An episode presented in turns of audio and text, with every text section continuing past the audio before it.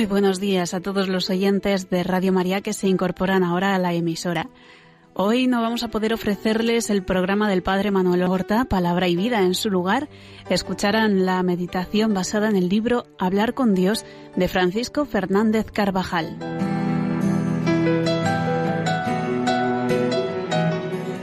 Hoy, 11 de febrero, en torno a Nuestra Señora de Lourdes.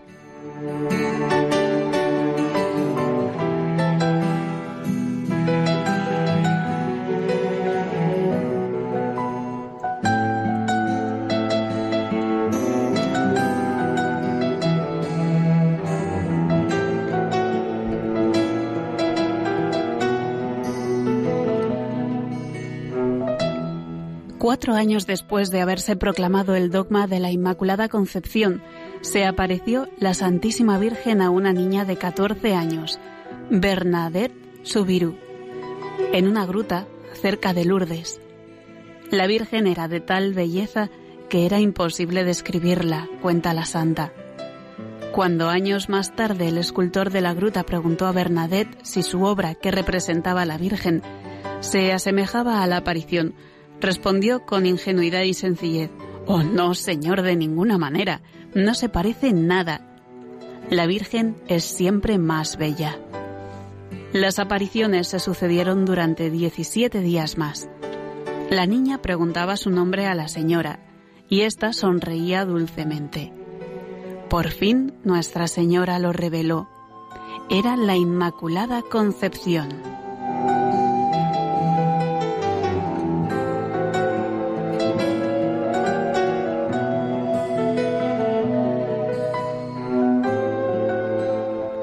En Lourdes se han sucedido muchos prodigios sobre los cuerpos y más aún sobre las almas. Incontables han sido las curaciones y muchos más quienes han vuelto sanos de las diferentes enfermedades que también puede padecer el alma, habiendo recobrado la fe con una piedad más recia o con una aceptación amorosa de la voluntad divina. La primera lectura de la misa propone a nuestra consideración las palabras del profeta Isaías, que consolaba al pueblo elegido en el destierro con la vuelta a la ciudad santa, en la que encontrarían el consuelo como un hijo pequeño en su madre. Porque así dice el Señor, yo haré derivar hacia ella como un río de paz, como un torrente en crecida, las riquezas de las naciones Llevarán en brazos a sus criaturas y sobre las rodillas las acariciarán. Como un niño a quien su madre consuela, así los consolaré yo.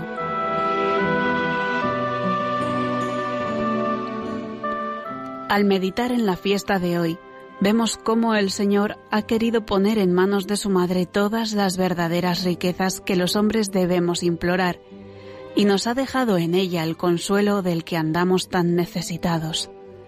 Aquellas 18 apariciones a la pequeña Bernadette son una llamada que nos recuerda la misericordia de Dios, que se ejerce a través de la Santísima Virgen.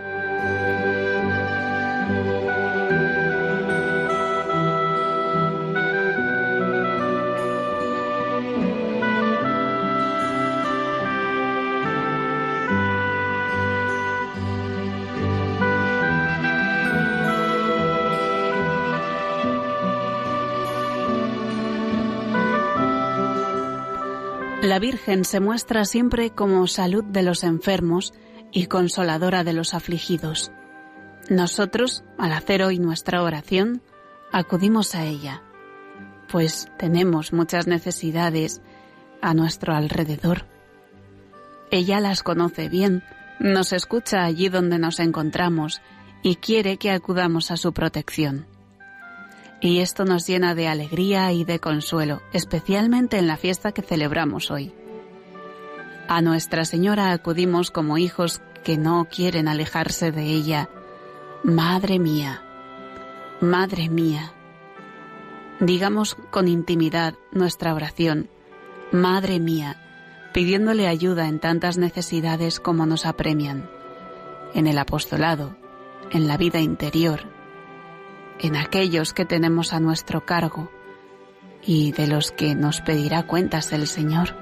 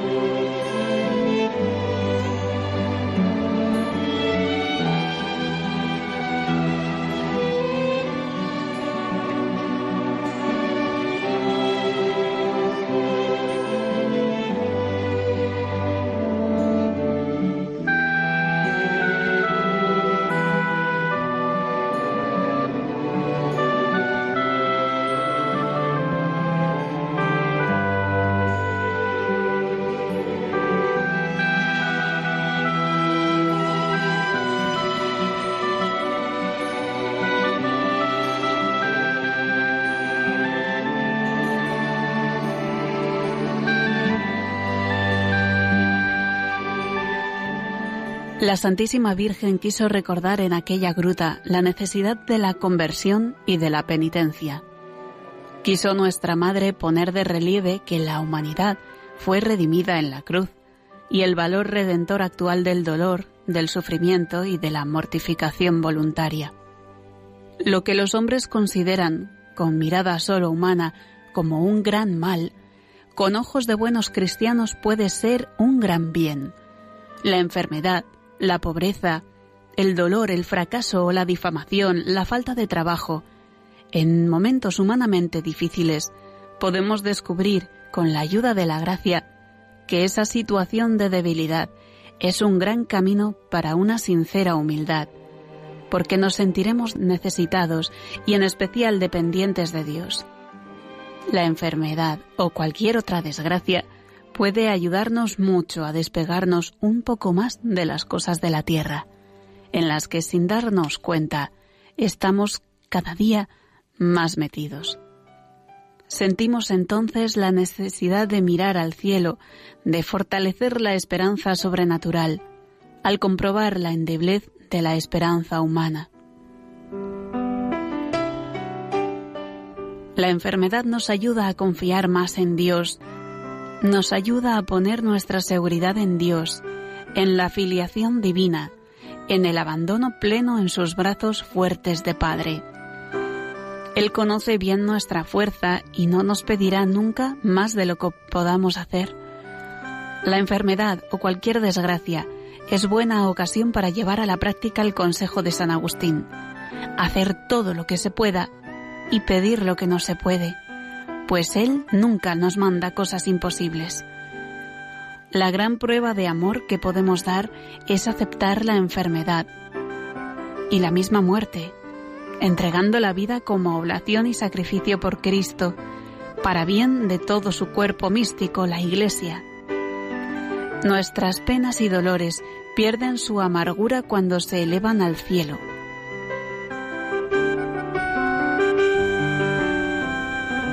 Las penas son alas. Una enfermedad puede ser en algunas ocasiones alas que nos levanten a Dios. Qué diferente es la enfermedad acogida con fe y humildad, aceptando de corazón la voluntad de Dios, de la que por el contrario se recibe con fe corta, malhumorados, resentidos, tristes.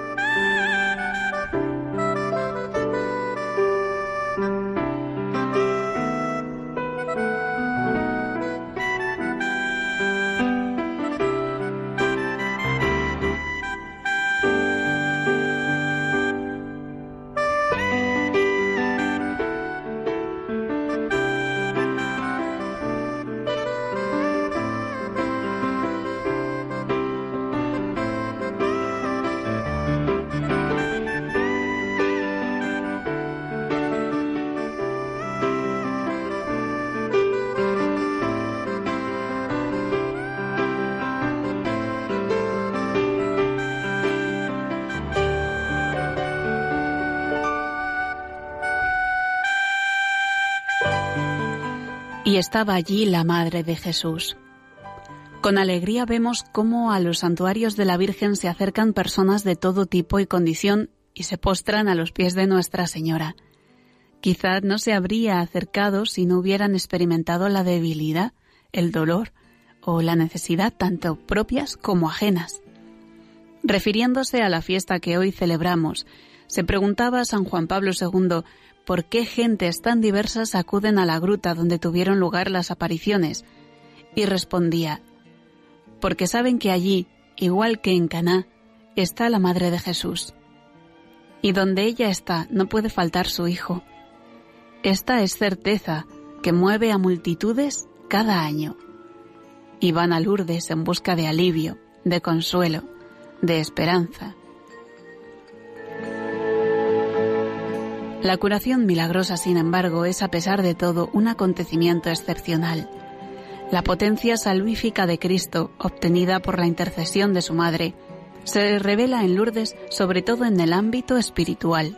En el corazón de los enfermos hace oír la voz del Hijo, que desata prodigiosamente los entumecimientos de la acritud y de la rebelión, y restituye los ojos del alma, para ver con una luz nueva el mundo, a los demás, el propio destino. El Señor, a quien nos conduce siempre María, amaba a los enfermos. San Pedro compendia su vida en estas pocas palabras. Jesús de Nazaret pasó haciendo el bien y sanando.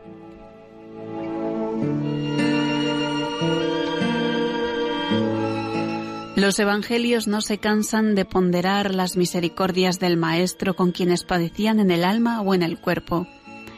Gran parte de su ministerio aquí en la tierra lo dedicó a curar enfermos y a consolar a los afligidos.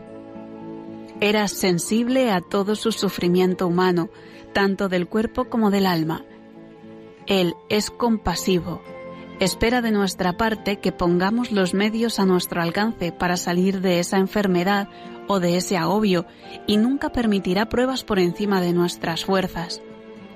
En todo momento nos dará gracia suficiente para que esas circunstancias dolorosas no nos separen de Él. Por el contrario, deben acercarnos más y más y ayudarnos a llevar a otras personas a una mejora espiritual de su vida. Podemos pedir la curación o que se resuelvan los problemas que pesan sobre nosotros, pero ante todo debemos pedir ser dóciles a la gracia para que en esas circunstancias, en esas y no en otras, sepamos crecer en fe, en esperanza y en caridad.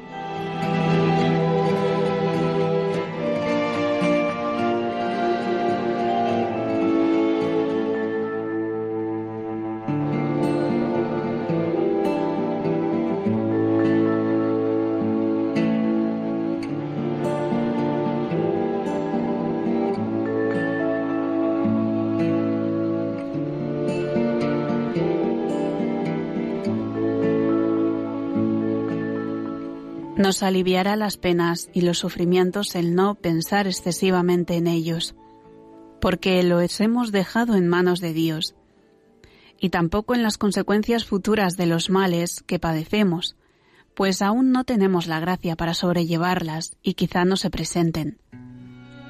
Bástele a cada día su propio afán.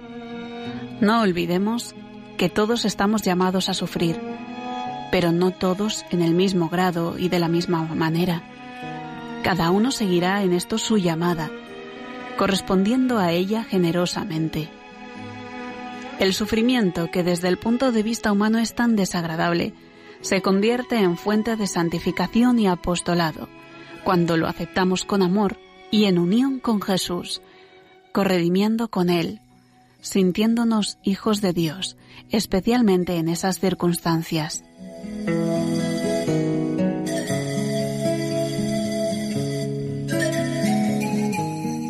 Acudamos en todo a María.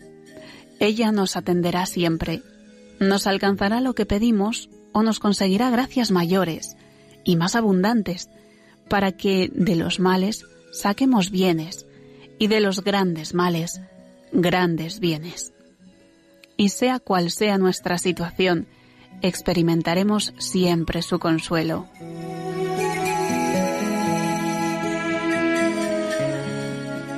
Ven en ayuda de nuestra debilidad, Dios de misericordia, y haz que al recordar hoy a la Inmaculada Madre de tu Hijo, por su intercesión, nos veamos libres de nuestras culpas.